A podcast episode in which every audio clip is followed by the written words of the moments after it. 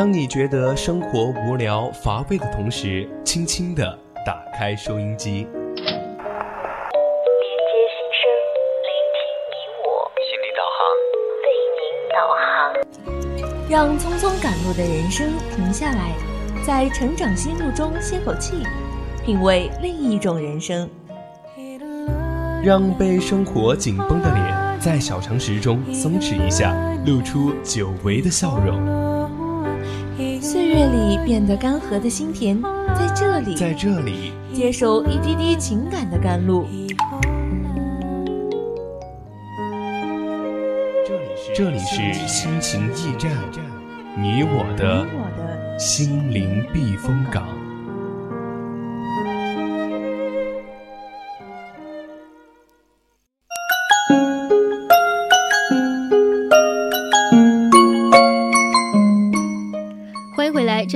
是我们的心情驿站，我是蔡坤，我是雪梨。那今天的下半段呢，我们可能又要跟大家一起讨论一个热点话题了，也就是从四月一号大家知道的泸州的一名男孩的死亡，以及昨天呢也有一个新闻，是一个女生在一分钟之内被打了三十几个巴掌。对于这种的事情呢，大家可能因为自己又是大学生，好像自己初中的时候、高中的时候也看到过类似的很多事情。那我们今天就拿出来说一说，嗯校园欺凌何时休？我们应该又怎样去修呢？那么我们的话题呢，已经告诉了大家。接下来呢，还是希望大家能够积极的参与到我们的节目互动中来。短信平台编辑大写字母 VOC 发送到零八三幺三五三零九六幺，QQ 听友私群加入到二七五幺三幺二九八。没错，以及我们的微博大写的 VOC 广播电台，或者呢，如果你有什么想要说的话，对主播说，也可以艾特一下 VOC 雪梨。而最后一个要说的，我们的互动方式就是我们的微信小写的宜宾 VOC 一零零。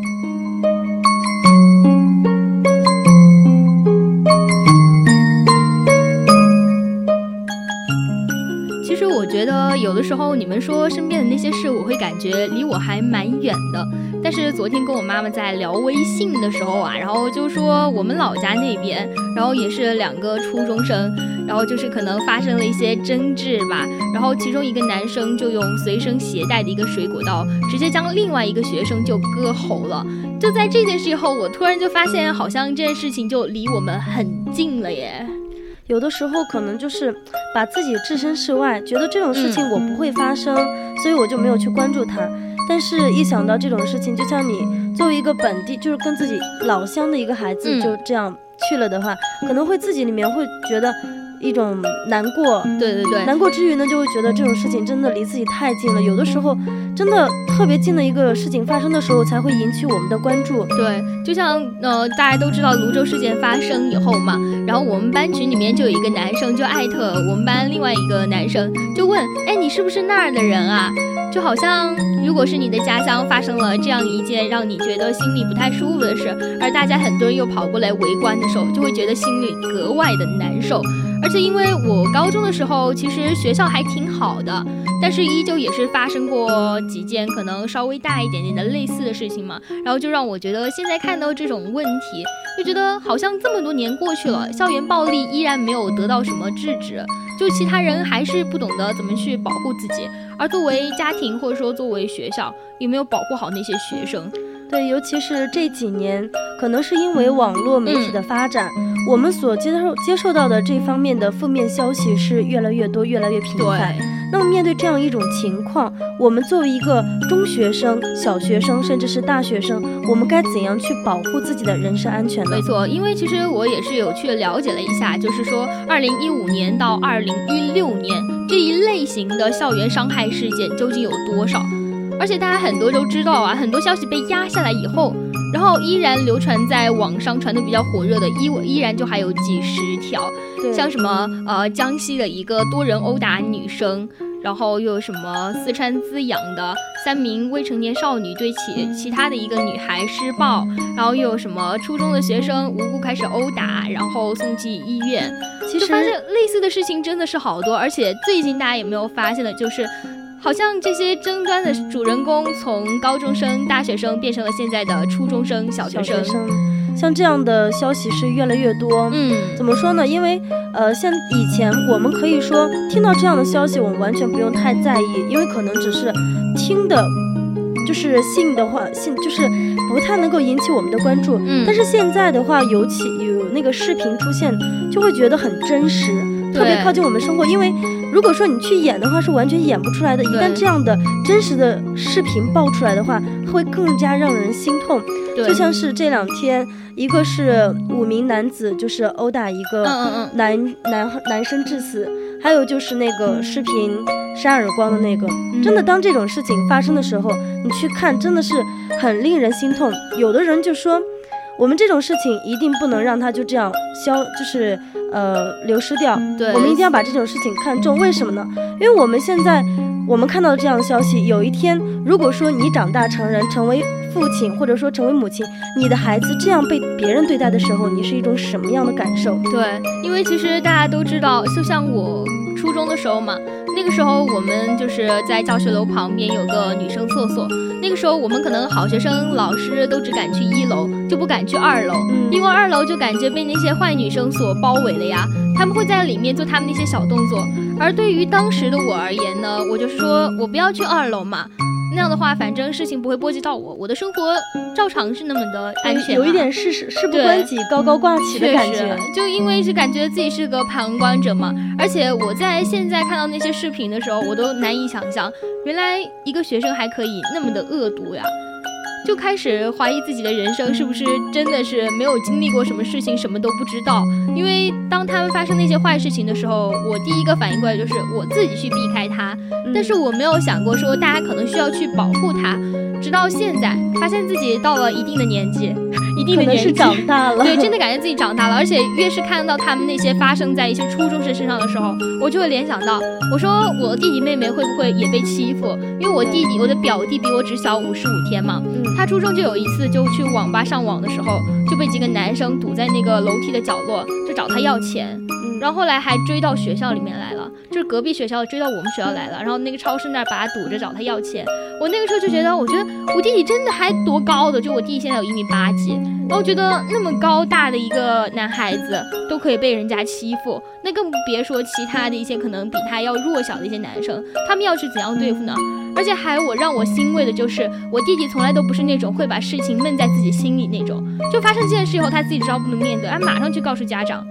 就让他感觉自己能够寻求到一个保护，然后我就觉得这样很好啊。如果有一天让我知道我弟弟或者说是我妹妹之类的，他在外面受了很久的欺负，结果他不告诉我，我不能够想象我会有多难过。其实小的时候，我们的爸爸妈妈或者是老师身边的家长们会跟我们说，不要在学校跟别的小朋友打架，不要再跟学校跟别的小朋友闹矛盾之类这的问题。嗯，就小的时候我也觉得，如果说遇到这样的问题的话，我可以自己忍耐一下，忍一时风平浪静，退一步海阔天空，进行一个内部消化，可能要比外部消化更好一些。那么现在看到这样的一些视频爆出来的时候，我也曾考虑过自己的呃妹妹呀、弟弟啊这些我所关心的、爱的这些人们，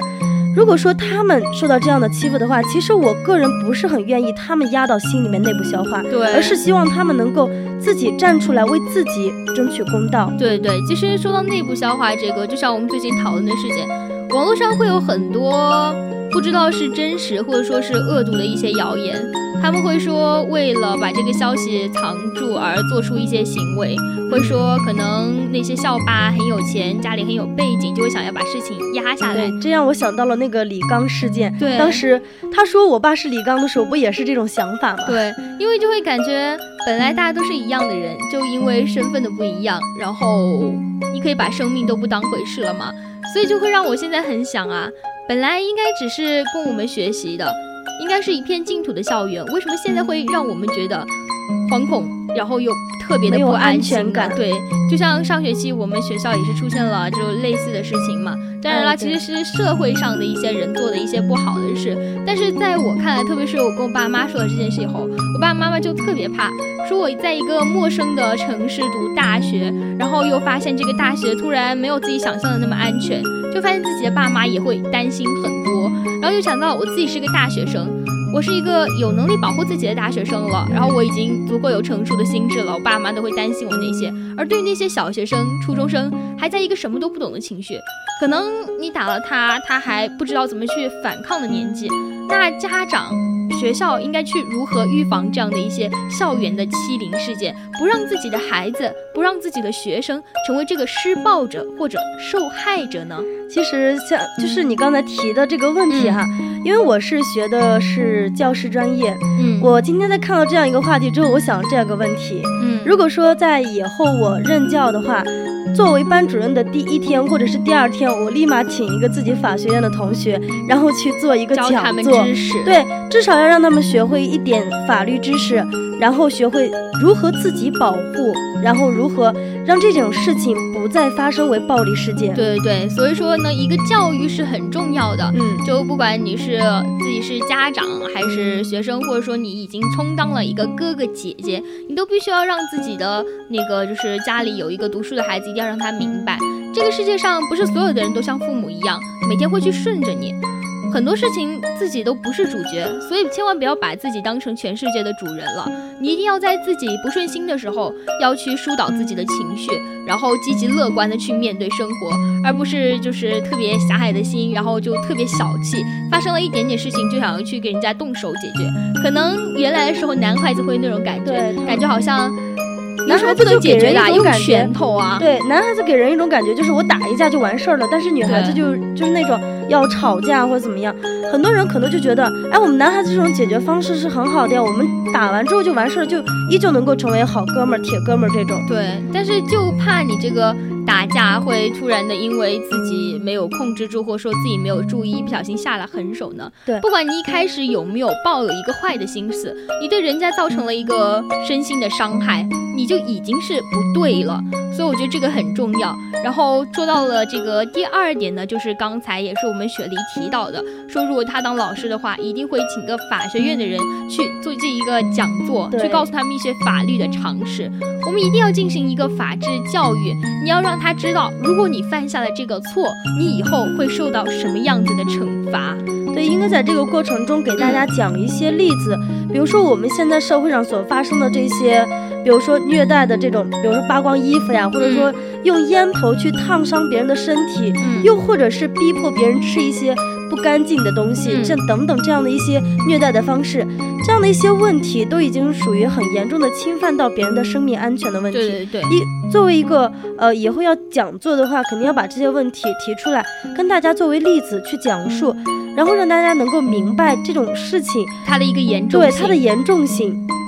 然后就觉得这种事情还真的就蛮多的，因为不管是在国内国外，特别是可能像外国那些比较开放的国家，他们可能对于这个东西的管的没有那么厉害的话，你可能更加的就肆无忌惮了。因为我记得我在二零一六年也是看到过新闻，说是在美国的一些中国留学生，然后就去虐待同学，就发本来只是一个很小的一个爱情上的男女争风吃醋的一个事，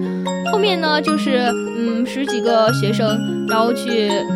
虐待两个中国的女留学生，就去扒衣服，逼他们吃沙子，然后逼他们吃掉剃掉的头发。你会发现，原来这些学生都可以这么恶毒啊！这让我想到了我小时候看的一本书，我记得现在应该已经不能算小学生看的了吧？原来那本书好像就是我们差不多，算是小学看的那种，跟那个《淘气包马小跳》是同一时期出的书。然后我记得那本书里面有一个情节，就是男生吐了一口唾沫在那个鞋子上，让另一个男生去舔。我当时看到那个的时候，其实没有心里没有太大的感觉，直到我初中，就初中的时候就突然就上了新闻，说为什么明明是给儿童看的书里面，为什么会有这样子的暴力情节？我那个时候才感觉到一个事情的严重性。因为真的在自己小时候不懂事的时候，什么都不知道。我记得我小时候也有参与过那种校园暴力事件，就是我们班很多时候我们自己作为一个小孩子，完全没有意识到这样一个问题。对，所以就是我们刚说的教育有多重要了。我记得那个时候是在一个应该是一个地下停车场那儿吧，然后就是班上可能有大部分的男生和女生一起去打我们班一个女生，就朝她挥巴掌。嗯，就其实我后来一直到。高中的时候，我跟那个女生都是校友。会发现其实她到了高中到初中时候，就性格一直都是很开朗的那种。我到现在我也想不起来为什么那个时候会一群人去欺负她啊。反正我的印象就是我当时去从众了，我当时去跟着班级的大流去参与了这件事情。就现在在我看来，对啊，我现在想想，我要是回家如果看到那个女生，我都觉得我抬不起头来。突然觉得经历了很多事以后，才能发现小时候自己都做过那么多就对不起别人的事。虽然可能他现在很乐观，但是我觉得我们当时一定是对他造成了一些伤害的。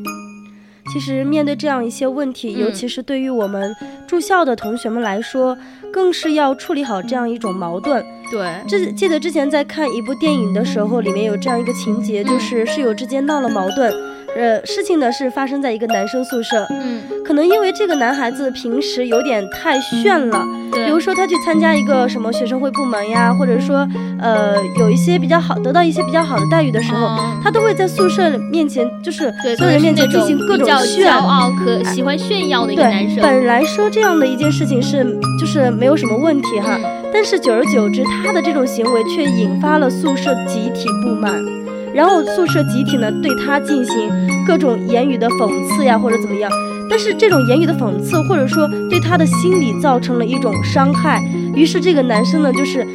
由于心理不健康，将这其他的五位男生通通杀掉。以一种极端的方式去杀掉他。我觉得这个男生喜欢炫耀的话，他应该是一个比较外向的性格吧。我觉得这个时候他肯定会跟他的朋友或者说家人议论过这个问题，说自己被寝室的同学所孤立了，或者说怎样。然后那个时候，我会觉得家庭、同学在这个中间要起个很大的作用啊，就你需要去努力去处理他们之间的一个矛盾，就带他、引领着他去怎么样去走出这段关系。因为我觉得这件事情蛮重要的是吧，因为我有的时候也会跟我室友产生矛盾，因为一些观念上的不一样。我们寝室曾经还因为就是不同的省，因为我们寝室四个四川的，然后一个湖南，一个湖北嘛，会有的时候不小心说到四川什么了，呃，然后他们就会起来争执，就。其实我们并没有去恶意，然后后来就会自己都感觉到自己有错呀。明明是件小事情，其实彼此都没有恶意，为什么不去原谅？其实有有的时候真的会因为我们生活的区域不一样，然后生活习惯不一样，然后引发了一连串的矛盾。比如说，有的时候你在宿舍，可能呃，你习惯性是自己放一个垃圾袋，然后丢垃圾，然后有些人就习惯性我扔到地上，然后大家再去扫卫生。但是有的人就觉得很看不惯啊，明明你可以自己装垃圾，然后放到垃圾桶里，为什么一定要扔在地上？而且打开门的时候，别的别的人来进来。多不好看呀，对不对？对对对。其实，在这个过程中，很多人就没有意识到，我们要需要进行一个很好的沟通和交流。对对，其实我觉得这件事情的话，其实对比原来可以想到啊，就像如果是一个年轻的妈妈带孩子的话，她一定会把所有东西都做得很干净。但是如果你是一个奶奶辈的、外婆辈的话，他们可能会觉得不干不净也吃了也没有什么问题啊。对呀，他并不是对你不好，他只是一个观念上长久以来的习惯而已。所以说呢，就遇到这样的情况下，你就真的只能就是换位思考一下，怎样去解决你的矛盾，而不是让这个矛盾更加的激化。所以呢，其实现在的男孩子也是要能屈能伸嘛。我觉得女孩子可能在这方面还更容易放下心来一点点，男孩子的话可能一下子就冲动了。但是一定要静下心来想一想自己的问题，好吧？然后我们要说到了第二个呢，刚才说的是一个校园家长如何去帮助孩子，不要让孩子遭遇校园暴力。而我们现在要说的一个就是，当你遭到校园暴力的时候，如何去保护你自己呢？其实，在面对这种校园暴力的事情发生的时候，或者说当你有预感它要到来的时候，你一定要告诉自己，我不能怕，因为你要相信，在这个世界上，邪是不压正的。对，你可以将这种事情告诉自己的身边的同学、老师或者是家长。又或者是社会上一切能够帮助你的正义力量，让他们成为自己的坚强后盾。因为你一定要不能向，一定不能向恶势力低头啊！因为这样的话，你就给了他们一个机会。对，就像我们刚说的那些不敢发声的孩子，你被他勒索，你被他欺负的时候，你不敢发声，你会觉得自己如果告诉了老师、家长，他会不会越做越狠呢？确实，其实这个社会上。恶人也有，因为我们经常也会看报道，但是好人还是很多的，会有会有坏老师，会有坏医生，会有坏警察。但是我们一定要相信的是，正义是一定可以战胜邪恶的。即使坏人再多，那好人有更多呀。所以你在怕什么呢？要相信你后面一直都有正义的后盾在支持你。其实这让我想到一个我初中的例子。在上初一的那一年，我们班有一个长得还小帅小帅的一个男生，但是为人性格呢，可能就属于那种有点呃怯弱的那种。嗯，然后整个人不太爱说话，然后班里的一些男孩子呀，刚开始只是去呃就是那种逗他玩儿，但是后来呢就开始演变成了一种去欺负他。刚开始只是让他帮忙去买一些东西，到后来呢就开始让他帮忙去做卫生。然后再到后来，就是他们心情不好的时候，可以随意处置他，对他做出一些，呃，比较凶的动作。然后有的女生就觉得特别看不过，就去说你们不要欺负他，怎么怎么样？因为女生好像都有点扮演着那种善良的角色。没错。对。然后后来呢，这个男生呢，也是在老师和家长的这种帮助和开导下吧，然后也没有变得那么怯弱，反而是和这一些恶势力的同学们进行了斗争。不过这样的情况一旦发生的时候，他既然已经站起来斗争，然后这种情况就会慢慢慢慢的平衡，就没有再对他进行一种欺负。对，就像我们小时候对于所有的孩子的教育一样，千万不能懦弱。在你真正被他欺负的时候，你需要做的，首先一个就是不能向他低头，另外一个就是一定要提醒他，你这样的行为对我来说是不公平的，甚至你可能做了一件违法犯规的事情。你可能觉得这样的事情在你现在看来没有什么，如果你把事情变得更大呢？你一定要提醒对方他做的这件事情的后果，而且还要在保护自己安全的前提下，一定要大声的呼喊救命。对，像现在这样一些事情，真的有些问题，你把它扩大来看，真的是很严重。比如说我们在学校的时候，经常会开一些玩笑。嗯，当前面的一位同学站起来回答问题的时候，然后后面的一个同学就把他的凳子直接给勾到后方去。嗯，然后男生就是同学回答完问题坐下那一瞬间，直接就落空了，然后就摔在了地上。有的时候我在网上看到。就是一些类似的事件，就是可能会造成了某些身体上的伤害，甚至是有一些。呃，后遗症这样的问题，对，但大家没有没有意识到这样一个问题的严重性。对他可能觉得只是开玩笑，对，所以呢，在一个不成熟的时候开玩笑也一定要注意方式。对，然后要说的一个就是预防问题。对，然后现在又是你如何去预防的？就像我们现在就很少一个人去上街，因为对这个城市还不够熟悉的话，我妈会担心我说你不要晚上一个人出门了。就你白天如果要跑到市中心的时候，你一定要跟一个就是懂他们。四川话的一个小伙伴一起走，一定要注意自身的一个安全，特别是一个女生在外的时候。所以呢，我们今天接下来就要给大家就提醒一下，就你应该如何去远离那种就是校园暴力呢？就是因为有的时候大家也知道会有一些。嗯，不认识的人闯进来，其实初高中还好，小学的时候那个时候就是门卫好像都管得挺严的，就是不认识的人或者说看着穿的轻装衣服的人，他不会让你进来。但其实到了我们现在大学的时候，像我们就比较放得开，大门都是大敞的。我今天在吃饭的时候，就有跟我的小伙伴说这个问题，说总感觉校门大敞着，他从来不会检查你什么，总觉得心里有一点点事，有稍微有一点点不安，就怕出现什么。所以说你在学校里如果碰到一些看上去好像游手好闲，然后穿着一些奇装异服的人，一定要去尽量的避免他。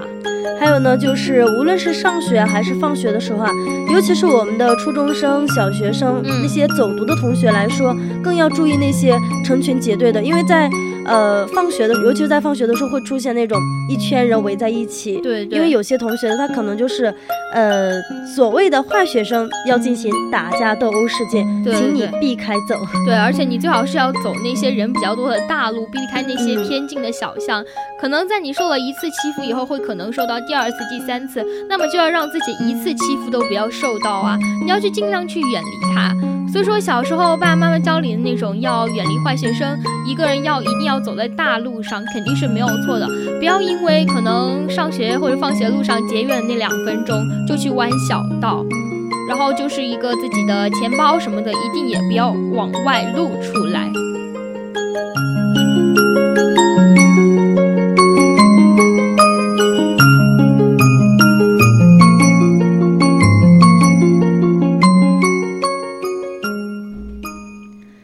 呢，跟大家说了这么多，也无非是希望每一个同学都要树立正气，这样我们的社会、我们的学校才会有这样一种正气的氛围。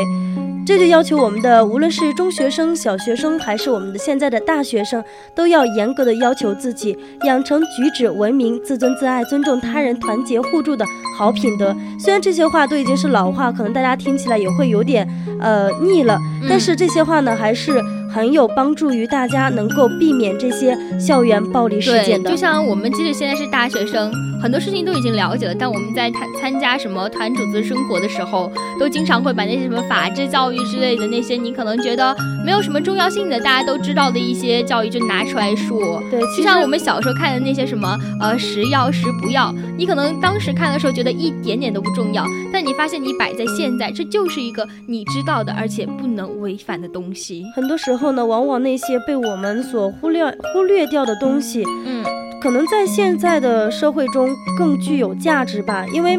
真的，因为你经常忽略这些问题，所以这些问题也经常被这个社会所忽略掉。一旦被忽略掉，所以这些问题才会爆发出来。对，所以大家一定要学会保护自己。然后你如果真的遇到了你觉得可能自己不能应付的情况，也要努力在能够保证自身安全的情况下，你要记住他们。记住他们的人数，记住他们明显的一些体貌特征。在你这件事情结束以后，你可以去求救警察叔叔。嗯，在我们今天这样如此沉重的一个话题之后呢，我给大家讲一个小笑话：如何自救呢？如果说你在大街上遇到这样一种问题，因为很多时候你喊救命啊，可能没有人会来救你，那怎么办呢？喊你家失火了，就喊他家失火了，或者说，呃，他家东西被偷了呀，这样的话可能有人更愿意帮助你。对，哇，你让我想到了之前说到一个特别恐怖的事情，嗯，就是一个男人去绑架一个女人的时候，然后那个女人使劲喊救命。结果那个男人却对周围的人说，他们只是夫妻闹矛盾。对，所以那些人就真的没有去管他。其实，在这个时候，我看到的一个例子就是说，这个女人应该是直接偷了当时的东西，直接就跑，因为这样的话，很多人都会进行帮助。对，就是你要想到一个如何让周围的人去帮你的一个方法。对，因为现在的那些歹徒，或者说是可能我们学校的一些暴力分子，他们可能自己身都。真的比较聪明，他可能能做到一些你不能做到的东西，所以说呢，我们的机制也很重要了。